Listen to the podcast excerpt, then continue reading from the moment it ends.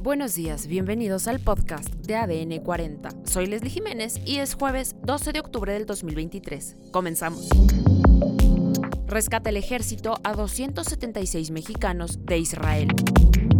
Autoridades formalizan plan IMSS Bienestar. La piratería le cuesta 10 mil millones de pesos a las empresas.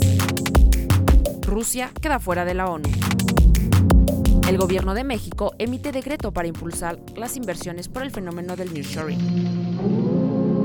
Pero antes, en nuestro tema principal, el huracán Lidia causa estragos en Puerto Vallarta, Jalisco. El pasado martes 10 de octubre, el huracán Lidia tocó tierra en Puerto Vallarta, Jalisco, en categoría 4, causando destrucción de negocios y viviendas, así como la caída en las redes de comunicación. Para conocer más detalles, platicaremos con Mirta Villalbazo, presidenta municipal de Bahía de Banderas, municipio colindante con Puerto Vallarta.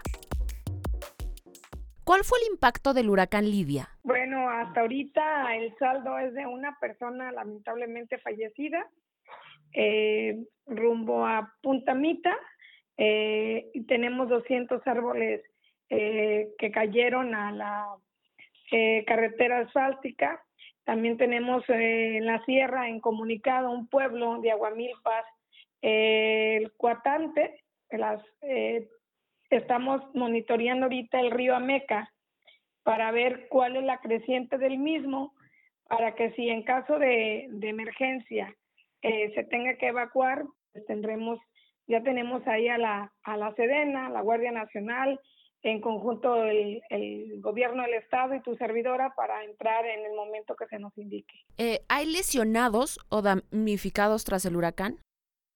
No, no, no tenemos lesionados, más que la persona que te comentaba hace un momento.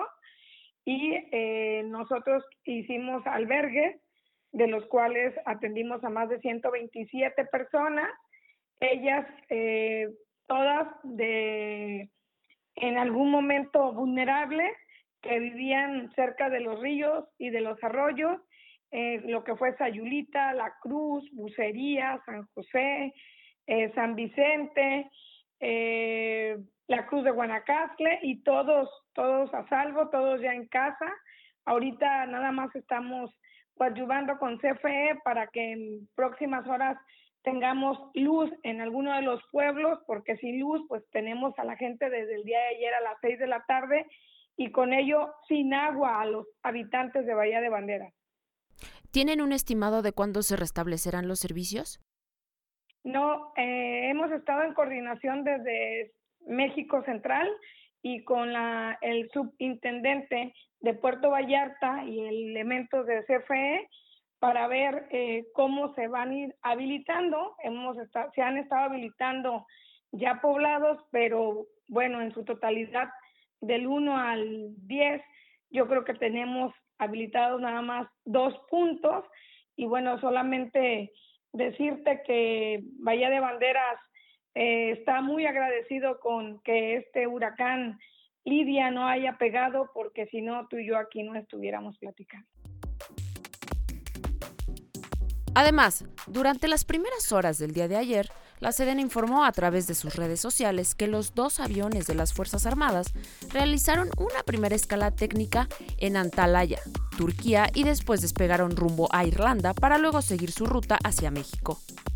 El primer vuelo, realizado por el Boeing 737-800 con matrícula FAM 3528, traslada a 135 connacionales y familiares que solicitaron salir de Israel y Palestina. En tanto, el segundo avión, con matrícula FAM 3527, viajan 141 personas rescatadas. Por otro lado, el plan IMSS Bienestar es un nuevo modelo de salud que atenderá a 53.2 millones de personas en 23 estados. A través de una inversión de 8.260 millones de pesos para la conservación de instalaciones y 10.655 millones de pesos en equipamiento, Actualmente cuenta con 707 hospitales y 13.966 centros de salud.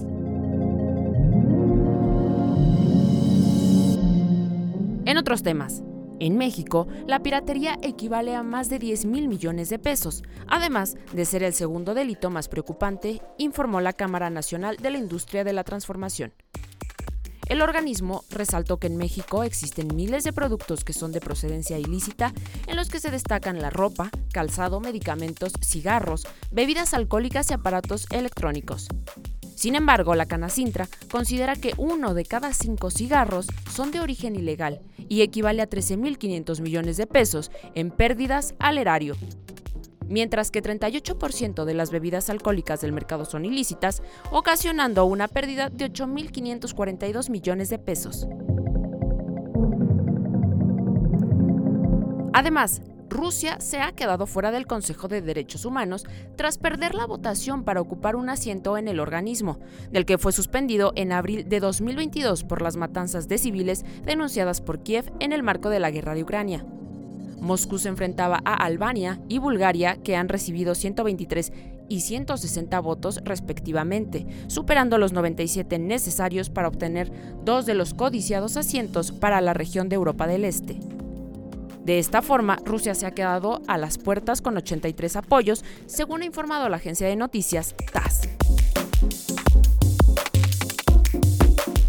En más información, el día de ayer, el gobierno federal publicó un decreto que establece incentivos fiscales para empresas que deseen reubicarse en cualquier parte de México y aplica para 10 sectores clave de la economía mexicana. Los beneficios son la deducción acelerada de inversiones que varía del 56% al 89% en 2023 y 2024. Además, se garantiza una deducción adicional del 25% durante tres años para gastos de capacitación de trabajadores, enfocándose en el desarrollo del capital humano. Estos incentivos están disponibles para todos los estados y municipios del país, ampliando la ventana de oportunidad por un año para las empresas interesadas. Los 10 sectores que incluye este decreto son altamente exportadores, componentes electrónicos, semiconductores, baterías, motores, equipo eléctrico, fertilizantes, farmacéutica, agroindustria, instrumentos médicos y cinematografía. Y en los deportes, la UEFA ha confirmado las sedes de la Eurocopa de Fútbol Masculino para las próximas tres ediciones. La Eurocopa de Fútbol del 2028 se jugará en Reino Unido e Irlanda, la de 2032 en Italia y Turquía, la más inmediata que se va a disputar entre el 14 de junio y el 14 de julio del 2024 tendrá lugar en Alemania.